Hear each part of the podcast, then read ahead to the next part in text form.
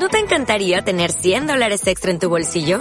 Haz que un experto bilingüe de TurboTax declare tus impuestos para el 31 de marzo y obtén 100 dólares de vuelta al instante. Porque no importa cuáles hayan sido tus logros del año pasado, TurboTax hace que cuenten. Obtén 100 dólares de vuelta y tus impuestos con 100% de precisión. Solo con Intuit TurboTax. Debes declarar para el 31 de marzo. Crédito solo aplicable al costo de la presentación federal con TurboTax Full Service. Oferta sujeta a cambios o cancelación en cualquier momento.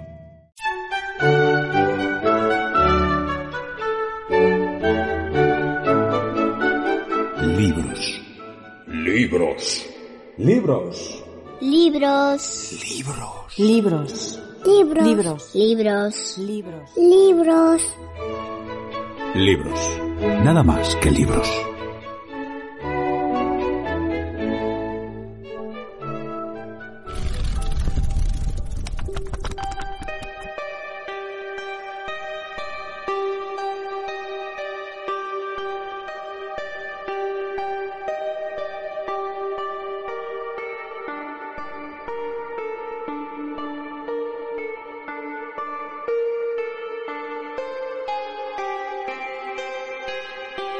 Se llevó el vaso a los labios y bebió el contenido de un solo trago. Dejó escapar un grito, vaciló, se tambaleó, se aferró a la mesa y permaneció allí, mirando con los ojos inyectados en sangre, jadeando con la boca abierta. Mientras yo le miraba, un cambio, me pareció, comenzó a producirse. Daba la impresión de que se hinchaba, el rostro se le oscurecía y los rasgos parecían fundirse y alterarse. Un instante después, me ponía en pie de un salto y retrocedía hacia la pared con el brazo levantado para protegerme de aquel prodigio, con la razón dominada por el terror. Fragmento de El extraño caso del Dr. Jekyll y Mr. Hyde, de Robert Louis Stevenson.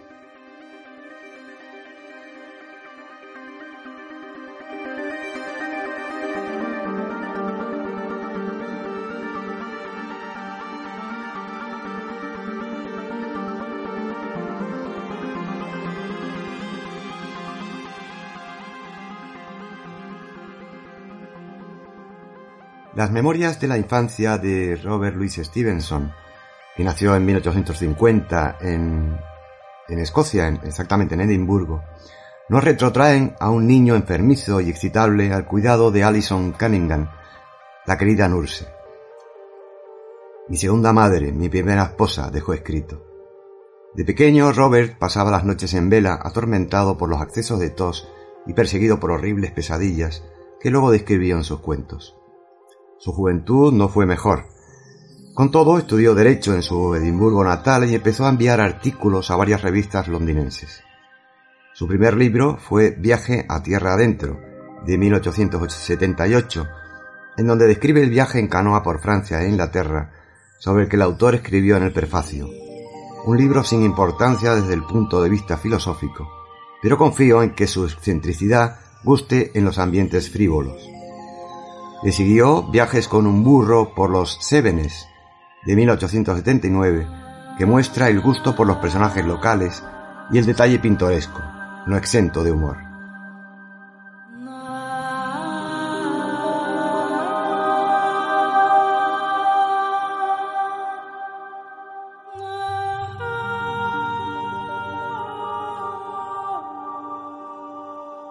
En 1879, Stevenson emprendió una expedición a California que casi le costó la vida. Y un año después se casó con Fanny Osborne, eh, en quien además de compañera encontró una excelente crítica de su obra. De regreso a Europa buscó algún lugar donde restablecerse de su tuberculosis galopante, viajando por Suiza, Provenza y el sur de Inglaterra, pero la búsqueda fue infructuosa. Entre tanto, compuso la colección de ensayos Virginibus Puerisque en 1881, y cuando su padre murió, se marchó a los mares del sur. En Balima, Samoa, se estableció por el resto de sus días, llegando a ser, a ser una especie de figura local. Fruto de aquella estancia fue Cartas desde Balima, que muestran una personalidad cordial y atrayente. Allí murió de un ataque de aplopejía el 3 de diciembre de 1894, a los 44 años de edad.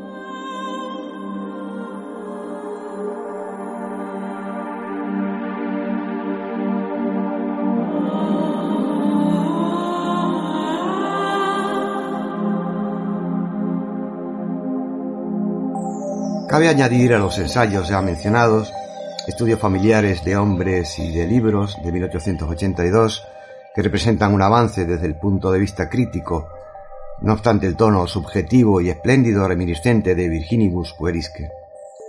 Memorias y retratos de 1887 es una recolección de descripciones aparentemente inconexas, pero hilvanadas por la nebulosa del recuerdo. Es sin lugar a dudas un documento de primera mano si alguien desea conocer los años de primera juventud del autor transcurridos en Escocia. Sin embargo, donde Stevenson muestra la fortaleza de su genio es en las narraciones breves y las novelas. Las, nueve, las nuevas noches árabes de 1882 y Los hombres risueños de 1887 son colecciones de, de relatos urdidos sobre la descripción minuciosa de ambientes y pueden todavía encandilar a los aficionados a lo sobrenatural y lo fantástico. Los ladrones de cadáveres, escrita en 1894, es un bello ejemplo de relato vigoroso ambientado en sórdidas tabernas, noches lúgubres y venganzas de ultratumba. Cuenta la historia del estudiante de anatomía Fette y del médico McFarlane, a quienes compete el cuidado de los cadáveres suministrados por Bark y Herr, famosos asesinos de principios del siglo XIX. Intermediario entre estos y la mesa de disección, el doctor Knox, célebre anatomista edimburgués, Fett no tarda en descubrir la criminal procedencia de la mercancía. Manteniendo el suspense hasta el final, Stevenson parece presentar una alegoría moralista contra aquellos que con sus groseras operaciones se atreven a desafiar al mundo del más allá. El humor negro hace su presencia en varios incidentes.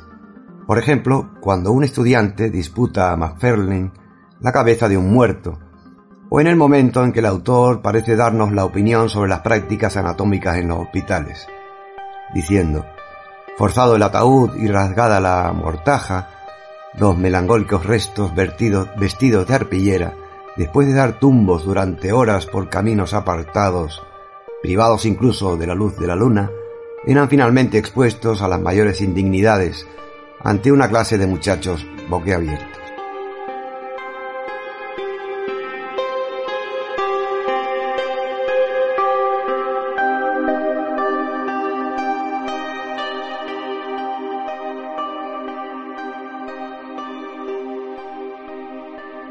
Un carácter muy distinto lo ofrece el clásico de la literatura de aventuras, La Isla del Tesoro, publicada en 1883.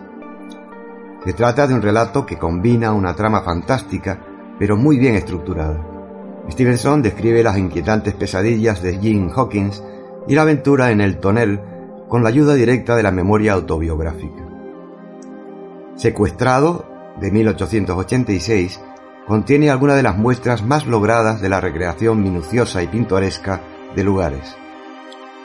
Finalmente, el extraño caso del Dr. Jekyll y Mr. Hyde de ese mismo año le abre a Stevenson las puertas de una merecida fama. Desde el momento de su publicación, que alcanzó la cifra de más de 40.000 ejemplares vendidos en medio año hasta nuestros días, esta obra ha visto ininterrumpidas ediciones en casi todas las lenguas y en casi todos los países.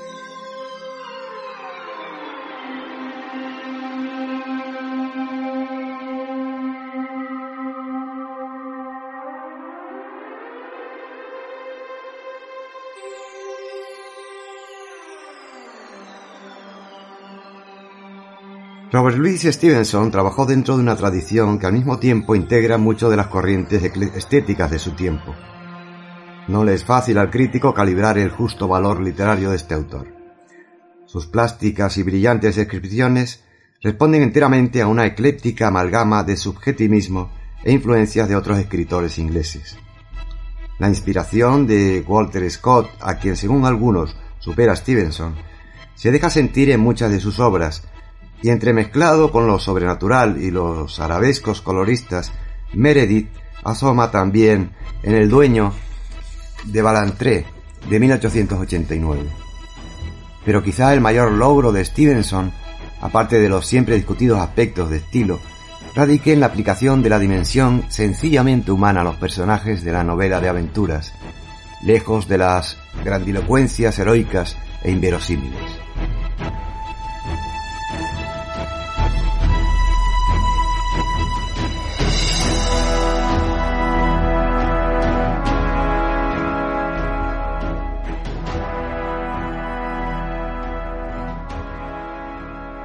En el extraño caso del Dr. Jekyll y Mr. Hyde, se unen dos personas distintas en una misma esencia.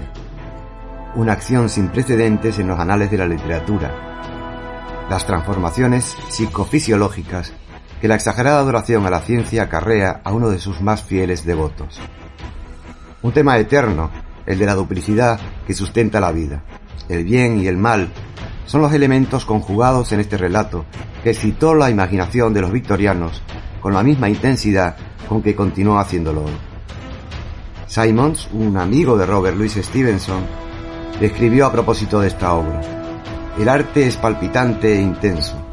Ahora entiendo lo que quieren decir cuando te llaman duende.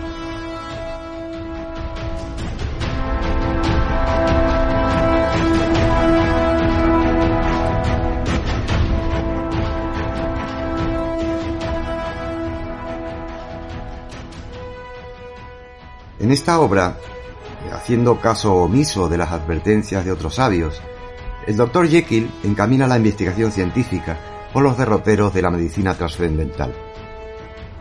Y en efecto, las ciencias esotéricas le prueban dos cosas. Ser superiores a las empíricos racionales de su tiempo y que el bien y el mal también tienen raíces fisiológicas. A cambio de estos dos logros, Jekyll pagará un alto precio. El noble científico, mudando de estatura, piel y voz, y desplegando una inusitada energía muscular, se convierte, cual excrescencia del propio organismo, en una especie de recesión evolutiva que lleva por nombre Mr. Hyde. Tal vez acudan a la mente del lector las imágenes de la metamorfosis físico-espiritual del médico londinense, difundidas hasta la saciedad por el cine y la televisión, pero que en ningún momento desmienten la fuerza evocadora y el encanto mágico del texto. Nunca hasta entonces la ficción había sabido expresar con tanta intensidad y en número relativamente escaso de páginas la lucha denodada entre el vicio y la virtud. La animalidad aparece consustancial al hombre, dispuesta, como el ave fénix, a resurgir victoriosa de entre las cenizas de la racionalidad hasta las, investigaciones recientes de la biología, el hombre ha sido considerado como un ser en que la parte racional se superpone a otra instintiva y primitiva.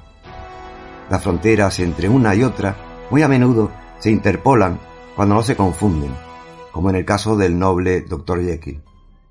Esta parábola parece tener algo de anticipación y de advertencia, y también algo de ironía hay en el personaje stevensoniano pues no obstante la bestialidad recuperada, la vileza de su comportamiento y la crueldad de sus actos, Mr. Hyde jamás renuncia al confort de la civilización victoriana. Interesante es conocer de qué manera se gestó la novela, porque ello ayudará a entender y disfrutar mejor de la obra.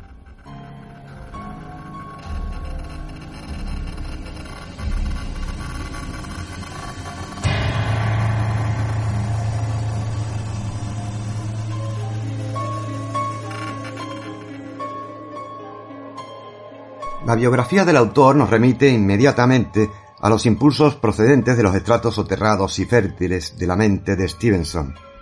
Muchos le llaman el hombre de estilizada figura buscador de la salud, que soñó parte de la historia en una noche de pesadillas.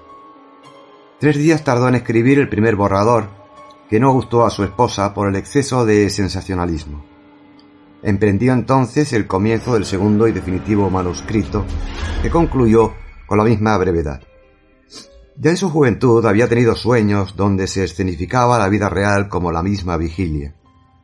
Esta especie de doble vida terminó cuando el médico le recetó un fármaco. Por otra parte, los procesos por los que un ser humano puede convertirse física y mentalmente en otro distinto a Stevenson, y quedó impresionado al ver cómo el alcohol y la enfermedad habían alterado el cuerpo y la mente de su amigo Walter Ferrier.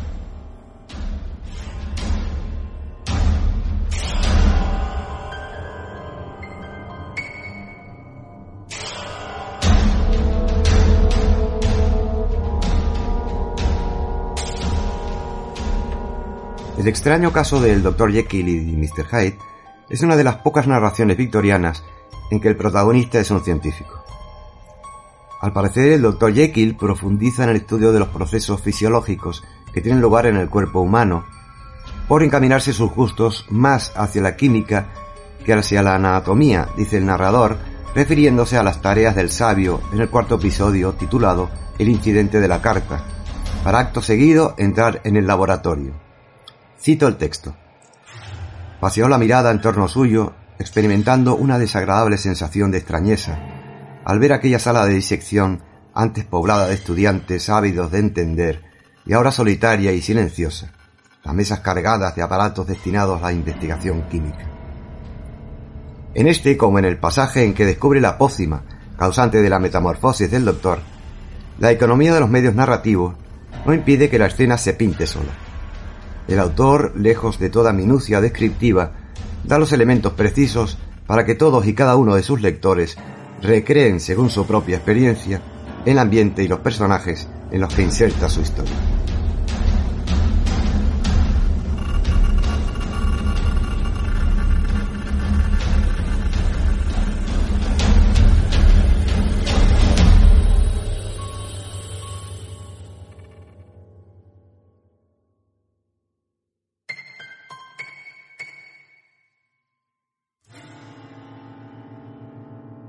En 1883, tres años antes de la publicación de este relato, Wilkie Collins, un autor muy famoso en su época de libros policíacos y de misterio, publicó la novela en tres tomos Corazón y Ciencia. El protagonista es el fisiólogo Dr. Benjulia, megalómano sometido a la servidumbre de la ciencia. Su relación con los demás viene determinada por la observación distanciada y objetiva. Cualquier método, por cruel que sea, le parece justificable si con él llega a realizar sus propósitos con mayor celeridad. El retrato que hace Wilkie Collins no induce al equívoco. Es la descripción de un siniestro personaje que se extiende a lo largo de tres páginas. En cambio, Stevenson tan solo dedica unas cuantas líneas a la apariencia física de Jekyll, los rasgos necesarios para suscitar las simpatías del lector. La acción de la historia se encargará, no obstante, de descubrir la verdad que las apariencias encierran, describiendo al doctor así. Era un hombre de unos 50 años, alto, fornido, de rostro delicado, con una expresión algo astuta, quizá, pero que revelaba inteligencia y bondad. Se podría afirmar sin exageración el extraño caso del Dr. Jekyll y Mr. Hyde es, en efecto, una de esas raras joyas de la literatura que por la universalidad del tema y la precisión estilística parece tener un puesto asegurado entre los clásicos de la prosa inglesa. Bueno, eh, como, habéis oído, eh, la vida de Stevenson eh, fue azarosa y desgraciadamente muy corta, pero escribió páginas tremendas. Mm, hay, hay una cosa que quería decir y es que mi admirado y genial Borges eh, escribió mucho sobre, sobre Stevenson. Era un, sabéis que Borges, parte de, que dominaba la lengua inglesa, fue traductor de, Stevenson y de otros autores como Kipling, Poe o, otros autores de ingleses. Eh, él era un enamorado de la literatura inglesa aparte de otras. y ahora eh, mm, recuerdo hace un momento que hemos hablado de, Quevedo y Borges escribe unas páginas magníficas eh, porque también era un enamorado de la obra de Quevedo eh, a que consideraba uno de los grandes escritores de la literatura universal el libro, vamos, la obra de Stevenson que, en la que más has incidido, que es el, Dr. Jekyll o el extraño caso del Dr. Jekyll y Mr. Hyde, mm, ¿quién no la conoce? Yo creo que marcó un antes y un después. O sea, a partir de ahí, yo creo que Stevenson incluso se anticipa en lo que, eh, en aspectos, digamos, de estudiar la mente humana, se anticipa a, a, a gente como, como Freud, y que, que, bueno, que ya de un modo más científico abordaron esa cuestión, ¿no? Pero esa, el, tema de la, el debate entre el bien y el mal, eh, la, dualidad del ser humano, etcétera, eh, yo creo que lo plasma de una manera magistral, ¿no? En esta, en esta obra. O sea que me parece súper, súper interesante, ¿no? es que Además, el hilo conductor de la novela, que la trama del misterio es, es, impresionante. Yo no sé si hasta ese momento se había escrito algo parecido, creo que no, pero el resultado de, de la redacción de esa, de esa trama es, es, apasionante. Yo eh, la leí hace mucho tiempo y verdaderamente no llegué a entender lo de eh, el enfrentamiento del bien y del mal, porque creo, me parece que era muy joven y, pero en una segunda lectura sí que me cautivó también ese aspecto. Esa, esa posibilidad de que una persona, en este caso mediante una pócima ¿no? que él había inventado, pudiera llegar a convertirse en la antítesis de lo que realmente era. Cosa que podría pasar con cualquier otra motivación, ya no con una pócima, sino por eh, agentes externos son a la, a la personalidad del individuo que le hicieran convertirse en un monstruo como, como, el de, como el de la novela. Me pareció muy interesante, la verdad, y, estoy de acuerdo en todo lo que habéis dicho de la grandeza del escritor y sobre todo de la grandeza de, de esta obra en concreto, de todas las suyas, porque todas merecen, merecen la admiración ¿no? que, nos, que le profesamos, pero es que esta en concreto a mí personalmente me, me cautivó.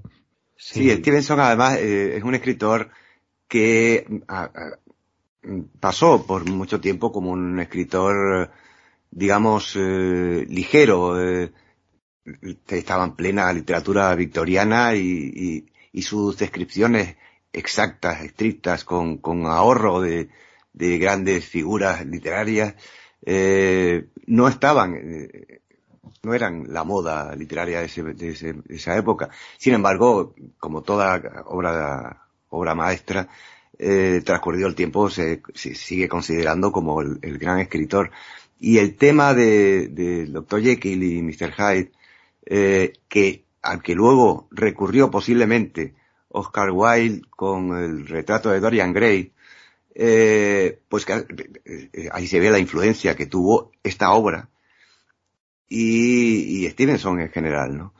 Eh, él captó perfectamente y además de una manera magistral eh, con, con, su forma de escribir esa lo que decía de la dualidad del ser humano, del, de la, de la dicotomía entre, entre la educación y el, el, el, estar, el del personaje del Dr. Jekyll, un personaje victoriano, eh, noble, eh, honrado, eh, con buenas intenciones, bondadoso, humanitario, con, con lo que en realidad estaba en lo profundo de su ser.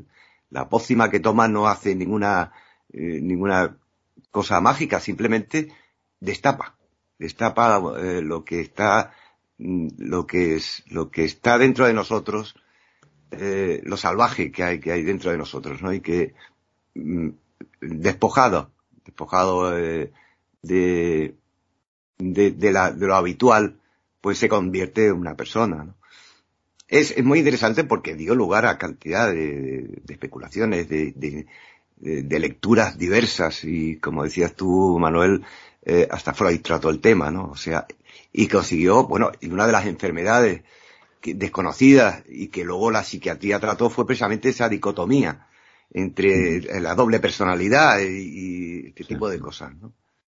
Bien, hay una, hay también yo creo que una carga importante de crítica, ¿no? A, a aquella sociedad victoriana, en la que aparentemente era todo muy educado, muy perfecto, muy tal, pero eh, escondía todas las lacras y todas las vicios que actualmente podemos constatar que existen, ¿no? En la sociedad. O sea que ahí hay una carga también importante de crítica, ¿no? En fin. Totalmente de acuerdo con lo que estáis comentando. A mí Néstor me recordaba cuando ha citado a Borges y la pasión que sentía por la prosa de Stevenson. Creo recordar que es en un, en el inicio de algún cuento. Ahora no, no lo recuerdo con exactitud, que decía algo así como que eh, adoro, mm, yo qué sé, los atardeceres en Buenos Aires, no era esto exactamente, pero para que os situéis, y la prosa de Stevenson. Eh, yo siempre he pensado que Borges ahí estaba siendo un poco malicioso, porque en efecto adora la prosa de Stevenson, pero cuando escribe Borges siempre hay que pensar en lo que no dice, como, eh, vaya, que como queriendo decir, y aborrezco su poesía, porque Stevenson también fue poeta. ¿eh? Eh, esta maliciosidad de Borges yo me la creo a pies juntillas. ¿eh? Cuando Borges dice adoro la prosa de Stevenson, está diciendo en efecto que la adora, pero que detesta su poesía. Y sin embargo, y sin embargo, no fue en efecto un poeta extraordinario, no fue un poeta extraordinario, pero sí que se lee con, con cierto interés. En cualquier caso, eh, como poeta son memorables las palabras que dedicó a su mujer, eh, Fanny, y que están enterradas en el Baea, donde los dos están eh, enterrados en, eh, los lejanos mares del sur. Y que no me he resistido a, a traer aquí porque creo que es una dedicatoria hermosísima a la mujer amada.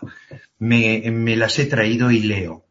Dice, Maestra y ternura, camarada y amante, esposa, compañera de ruta, fiel hasta el final del viaje, alma libre, corazón enamorado de absoluto.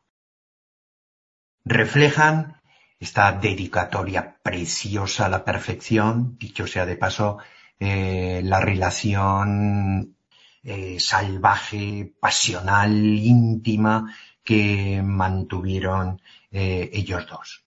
Lo cual, lo cual me permite enlazar ya con el tema del que estáis hablando. Y es que, de verdad, la vida de, de, de Stevenson, su propia condición física, lo precario de su salud, es que reflejan muy bien esa dualidad.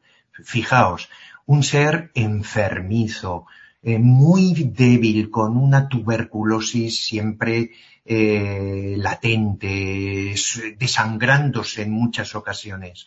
Llegó a pesar 40 kilos. Era Mm, bueno, de una fragilidad eh, constitutiva, pero extraordinaria. Y sin embargo, de una fuerza mental, de unas mm, ganas de vivir, pero que sobrecogen, ¿eh? Sobrecogen.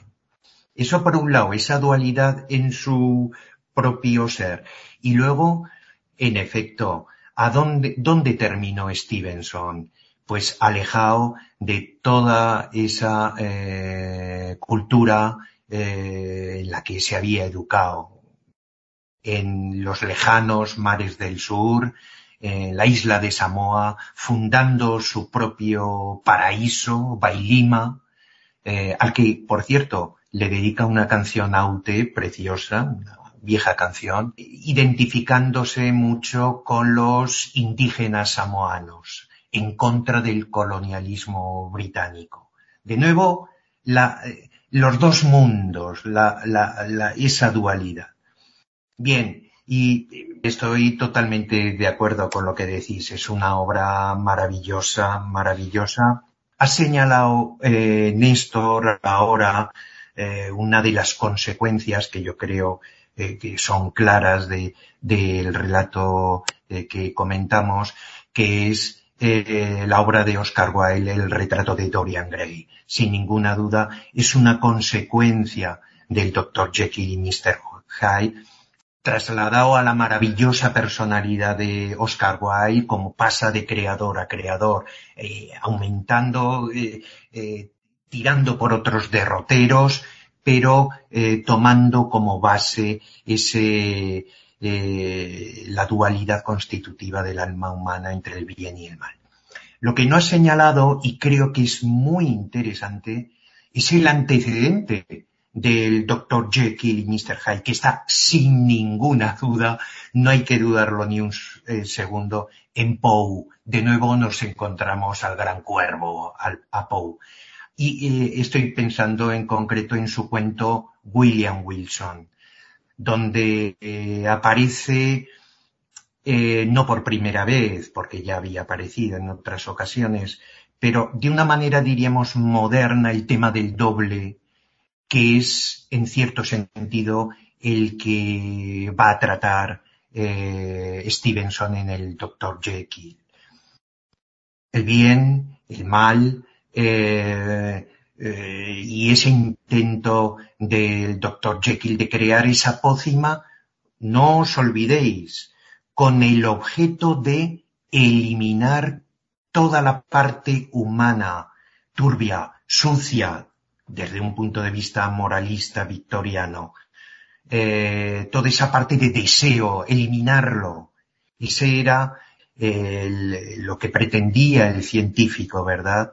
Y cómo la obra nos muestra la imposibilidad de separar de lo humano una cosa y otra. Y observad qué trágicas consecuencias tendrá la locura de Jekyll en el siglo XX. porque al fin y al cabo, ¿qué son todas estas ideologías racistas? Hitler, por ejemplo. Hay que eliminar eh, el alma judía, hay que todos, todas estas eh, ideologías totalitarias que se basan en el exterminio de lo pretendidamente espúreo, malo, sucio, eh, no dejan de ser una amarga, trágica constatación del intento eh, que pretende, en definitiva, llevar a cabo el Dr. Jekyll, ¿verdad? Eh, esa, ese apartar de lo humano toda la carga de deseo, toda la carga instintiva, toda la carga brutal que es, desgraciadamente o desdichadamente o simplemente es así, parte fundamental de lo que somos porque todos llevamos un Jekyll y un Hyde que son inseparables. En ese sentido es genial, rigurosamente genial, premonitorio y es una metáfora universal. Sí, sí, sí. Estoy completamente de acuerdo contigo. Y, de cosas que no sabía también eh, te doy las gracias por, por, por conocerlas ahora. En, el tema del Dr. Jekyll y Mr. Hyde hay pocos autores que hayan conseguido que una, una obra de la cual, de la que mucha gente eh, no conoce más que su carácter y su, y su guion, por decirlo de una manera, aunque no la haya leído, eh, son personajes eh, ya universales, ¿no? cuando se mm. habla de Dr. Jekyll y Mr. Hyde, todo el mundo sabe exactamente a qué se, a qué se refiere, aún sin conocer al autor o a la obra misma. Sí, sí, sí. sí, El caso Mira, Néstor, eh, disculpa, es que eh, precisamente al hilo de esto que comentabas, también eh, recuerdo una derivación de esta obra española, ahora ya una derivación española, en una novela estupenda, fascinante, y que su autor lo lleva por otros derroteros, pero en el fondo la base es la misma. Estoy pensando en Abel Sánchez de Unamuno. Es una novela descomunal, es, fíjate qué cosas, eh, lo que es la creación artística, la genialidad de Poe con el William Wilson, que os recomiendo, el cuentecito, son 20 páginas donde está contenido esto. Luego otro creador ahonda en todo esto que estamos diciendo, Stevenson, el Dr. Jekyll, como Oscar Wilde lo lleva eh, por otros derroteros, pero siempre em, abriendo nuevos caminos, el deseo de la eterna juventud, acordaos y demás. Y luego Unamuno eh, indaga en el bien y el mal, en los motivos de Caín, del malo, y eh, que es el protagonista de esa novela, y las suciedades del, entre comillas, bueno, los abeles. ¿No? Eh, muy sugerente, ha dado pie a muchas reflexiones acerca de la condición humana. El existencialismo adoraba a, Stevenson, ¿cómo no? que es, por ejemplo, pensar en que a mí Calígula, en el fondo, en el fondo late ese, eh, la conciencia del bien, del mal, de, de algo, ¿verdad?, que, que, que, había descubierto el romanticismo. Eh, como siempre, nos ponemos románticos, llegamos al origen de nuestra sensibilidad. El romanticismo, Lord Byron, Caín, precisamente, ¿verdad? Eh, descubre la atracción del abismo, del mal, Las flores del mal, todo va unido, todo va unido. Eh, es, es una línea de exploración del alma humana que desembocará en Freud. No, es extraño. E, el psicoanálisis surgió cuando tenía que surgir, porque estaba en el ambiente y Dostoyevsky, en fin, el territorio desconocido del deseo, del inconsciente, eh, reprimido, del mm, eh, el territorio fascinante del mal, eh, digámoslo así, ¿verdad? Constitutivo de todos nosotros. En fin. crimen y castigo es, en realidad es, una, es una forma de dualidad también del, personaje. En efecto, en efecto. Universal, sí. En efecto. Bueno, oye, eh, te agradezco mucho, Fernando, que estés en el programa. Me alegro también de verte. Y, espero que estés más veces, porque que no coincida siempre con las vacaciones. Bueno, creo que se nos, se nos acaba el tiempo. Yo solo quería citar de nuevo a, Jorge Luis Borges, cuando dice en uno de sus libros, eh, eh, Borges y yo, eh, Dice, me gustan los relojes de arena, los mapas, la tipografía del siglo XVIII, las etimologías, el sabor del café y la prosa de Stevenson. Eh, con esto terminamos por hoy. Eh, si no han leído alguna obra de Stevenson, les recomiendo esta o la, misma Isla del Tesoro, que es una estupenda novela, eh, ya no solo de aventura, sino porque es estupenda en todos los aspectos. Y mm, les espero para el próximo programa, que será la semana que, dentro de 15 días exactamente. Hasta entonces, buenas tardes y que sean felices. Libros. Libros. Libros. Libros. Libros. Libros. Libros. Libros. Libros. Libros. Libros. Nada más que libros.